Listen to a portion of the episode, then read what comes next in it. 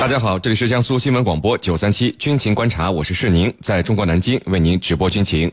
本节目呢由江苏新闻广播和扬子晚报为您联合打造。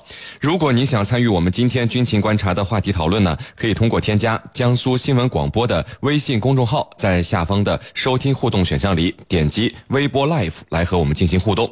今天的军情观察之谈兵论战，您将会听到，国外媒体称我国歼二零完成全部研发。但歼二零可能不是传统意义上的战斗机。此外呢，我们还将和您关注我国发布复杂的航行禁飞通告，疑似再次进行中段反导实验，而水平接近实战。我们的军事评论员呢，稍后将会为您详细解读。孙主编说军事环节呢，将会为您讲述二战中解放者的暴行，美国大兵在法国的强奸罪行。好，首先进入到今天的军情观察之谈兵论战。您接下来将会收听到的是《军情观察之谈兵论战》。好，今天的军情观察呢，我们邀请到的两位军事评论员分别是解放军国际关系学院的陈汉平教授和解放军南京政治学院的袁周教授。两位呢，来和我们的军迷朋友们打一个招呼。呃，军迷朋友们，大家好，我是陈汉平。居民朋友们，大家好，我是袁州。好的，那如果您想参与我们的话题讨论呢，依旧是可以通过添加江苏新闻广播的微信公众号，在下方的收听互动选项里呢，点击微博 Live 来和我们进行互动。我们来看到今天的第一条消息。根据国外媒体的相关报道，中国第五代战机歼二零呢已经完成了全部的研发工作，准备进入批量生产。二零一八年初呢，解放军空军将会接收三十六架歼二零战机。之前有外媒称呢，歼二零可能不是传统意义上的战斗机。而是一款经过特殊设计的飞机，专门用来打击美国在亚太的军事投放能力。那么，我们今天呢，首先就关注到可能已经投入量产的这个歼二零。呃，袁教授啊，按照国呃这个国外媒体的说法呢，说歼二零现在是完成了全部的研发工作。那这样的说法是否确切呢？因为就是人家的依据是。歼二零准备批量生产了，那我们都知道，像呃汽车生产出来以后还会有这个改进型啊。那歼二零会不会和这个美军的 F 二二战斗机一样，只有一款型号，没有改进型呢？嗯，好的。那么我个人觉得呢，批量生产了，那我们都知道，像呃汽车生产出来以后还会有这个改进型啊。那歼二零会不会和这个美军的 F 二二战斗机一样，只有一款型号，没有改进型呢？嗯，好的。那么我个人觉得呢，外媒的这样的说法，呃，不可深信。呃，歼二零作为第四代隐身战机，那么它的技术是十分复杂的，有很多军事技术上的难题呢，需要攻关。呃，就目前世界上四代机服役的情况来看，也仅有美国的 F 二十二和 F 三十五在服役。但是呢，那么这两款飞机也在服役过程中仍然是问题频出的。那么，这也就从另一个侧面证明了。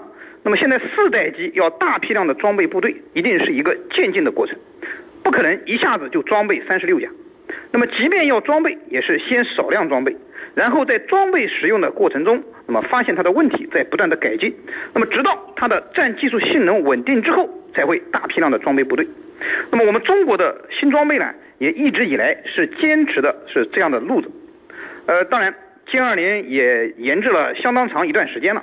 呃，我们也知道它出了不少验证机，呃，大家都十分期待，特别是日本近期正准备开始装备 F 三十五，那么我们中国的军迷朋友呢，更是热烈的期望我们的歼二零能够早日服役，以应对日本的 F 三十五。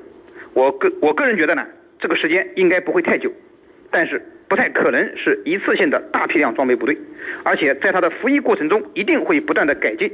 那么，甚至我们还会研制歼二零的海军型，也就是舰载型的飞机。呃，居民朋友们，我觉得这件事是值得我们期待的。是您，嗯，好的。那陈教授啊，这个美国、俄罗斯和我们中国都有一个相同点，就是都在制造全世界最先进的战斗机。那三个国家的。第五代战斗机可能会在未来的数十年里纵横世界啊！这个性能和 F 二最为相似的，呃，被大家认为就是我们这个第五代战斗机歼二零了。那很多的居民朋友在网上都会去做这个对比，就是如果两者在战斗中相遇了，谁会获胜呢？就您看啊，呃，这个一直是一个普遍关注的问题，应该来如何回答呢？另外就是俄罗斯研制的第五代战斗机怎么会如此被大家轻视？应该轻视它吗？嗯，那么到底是这个谁会成为佼佼者？就是如果三国的战机在同一个时段进行这个空中相遇，发生冲突的话，那么谁会成为佼佼者？我觉得就要体现在实战当中的这个现实状况的反应。那么目前来说呢，因为还没有进行任何实战的检验，我们只能从一些数据来进行分析。我们 G 二零呢，它在二零一七年可能开始装备部队，到二零二零年形成大规模的战斗力。那么它是一种单座双发、全全动双垂尾，啊这种布局的设计。那么它体现的是两个方面的理念。这个两个方面的理念呢，恰恰和呃美俄的这个五代机的理念是呃大差不差的。哪两个理念呢？第一个理念就是能够。歼灭敌方的空中高价值目标，这是第一个，就是对空中的；第二个就是对地面的，就是能够啊受到防空体系重点保护的地面高价值目标。也就是说，一个空一个地，那么它的前提条件就是你不会被对方的雷达所侦测到。那么在这样的情况下，你能够绕过它的雷达。去击中对方高价值的空中或者地面的目标，这是它的一个设计的理念。而我们这个歼二零五代机，它完全吻合于这个理念，也就是说，它达到了这样的一个设计的水平和标准。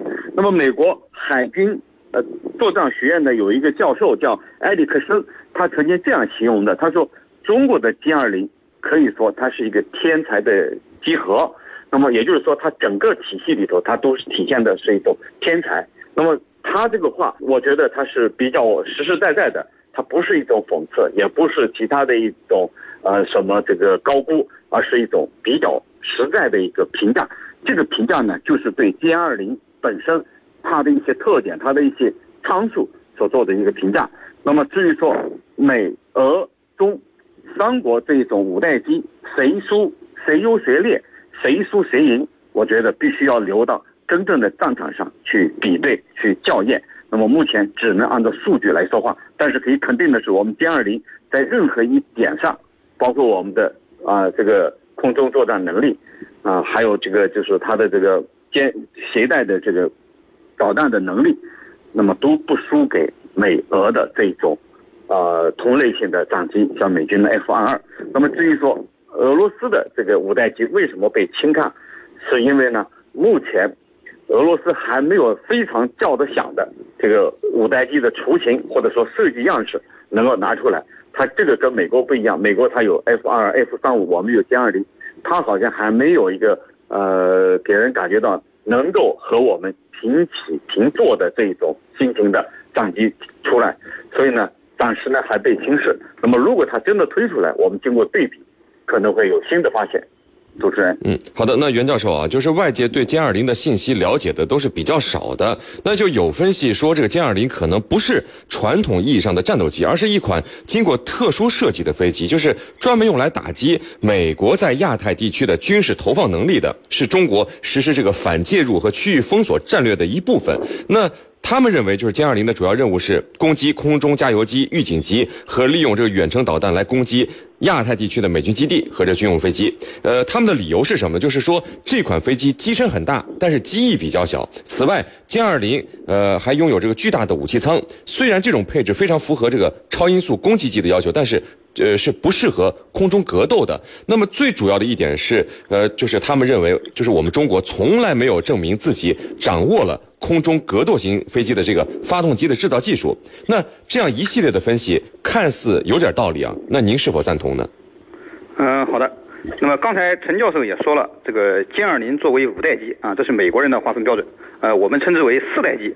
那么它的设计理念，呃，这个陈教授刚才已经跟大家详细的叙述了。那么您刚才说的过程当中呢，也涉及到了这个歼二零的这个强大的作战能力。那么我觉得简而言之，歼二零它就是一款空优型多用途隐身战机。那么这里面有三个关键词，第一是空优，呃，第二呢是多用途，第三是隐身。那么这三个关键词联系到一起，说明了歼二零的确是一款经过特殊设计的飞机。首先是空优，说明它的格斗性能应该是非常好的。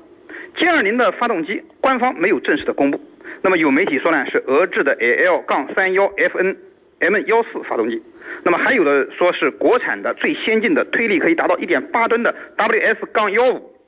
那么无论是哪一种，引进俄罗斯的也好，还是国产的也罢，我个人认为啊，我们都会让歼二零获得非常优异的机动性能。而且还有一点更重要的就是，现代空战中的空中格斗啊，多半是超视距的。那么空优战机的空优，更多的体现在先敌发现、先敌开火和超视距攻击等方面，而不是传统意义上的这种空中格斗。所以，一架飞机空优性能的好坏，那么比的更多的应该是它的信息化系统，而不是它的空中机动性能。第二呢是多用途，也就是说，歼二零不仅可以用于空防，而且可以完成对地、对舰攻击等多种任务。第三是隐身，这是第四代战机。必备的特征，啊，正是因为有了良好的隐身性能，才能实现有效的突防，不被先这个不被敌人先这个呃先机发现，而可以做到先发制敌。那么歼二零呢，是我军实施踹门战法的一个战略利器。我们可以凭借其优秀的隐身性能，突破敌方的警戒雷达和预警系统，那么对敌指挥系统、雷达预警系统实施毁灭性的打击，达到破坏其体系、瘫痪其作战能力的这个目的。是令。嗯，好的，我们来看到网友的消息啊，有网友问，就是现在我们中国制造战斗机也好，军舰也好，感觉速度特别快，是不是因为我们有钱了这样一个原因呢？程教授，您看这个问题怎么说？嗯嗯，我们通常讲就是说，呃，军事实力的。高和低，它是由一个国家的经济来决定的。也就是说，我们通常说一句话：说钱不是万能的，但是没有钱是万万不能的。那这句话就真实的体现了一个国家的军事实力，它取决于你的经济基础。那么这里头我们要强调的是，它和朝鲜所奉行的先军思想是完全不同的。朝鲜所谓的先军思想是在国内经济非常困难的情况下。投入大笔的经费到军事上去，去搞核武器的研发和导弹的试射。那么这样的做法，我认为归根到底四个字：穷兵黩武。我们不一样，我们这几年的这个经济呢，虽然在啊有这个下行的压力，但是总的来说，它还是在持续增长的。比如说这几年来都是百分之六、百分之七这样的一个水准。那么这样一个发展水平呢，它自然使我们的军军事上的实力得到大幅度的提升。那么这是第一。第二点呢，就是虽然拿国外的这个评论来讲，我们这个呃军舰也好，武器装备也好，非常的快速发展，但是我们不是以牺牲质量为代价的，这一点我觉得要特别注意。那么不要以为我们这个速度到的很快，那么质量上就可以忽略不计。恰恰相反，我们在质量上可以说是精益求精，因为未来我们要实现强军目标，要推动。呃，国防和军队的改革的话，那必然我们在接近实战方面，在武器装备方面，必然会加大我们的研发的力度。那么这几年来，我们的军费的增长幅度，特别是今年，我们有了明显的这个放缓，就是没有达到两位数，没有超过百分之十。但是在这样的背景下，我们仍然能够投入大笔的经费去研发我们的高尖武器。啊，高尖端的武器，那很显然，它是由我们国家的经济基础来决定的。那么，我们有了大笔的经费和经费，那么我们才能投入到新式武器的研发当中，能够更加有效的捍卫我们国家的主权和尊严。我觉得这一点是非常重要的。主持人，好的，那各位不要走开，接下来呢是半点广告时间，在简短的半点广告之后，我们将和两位评论员一起来和大家聊到今天军情观察之谈兵论战的另一个话题。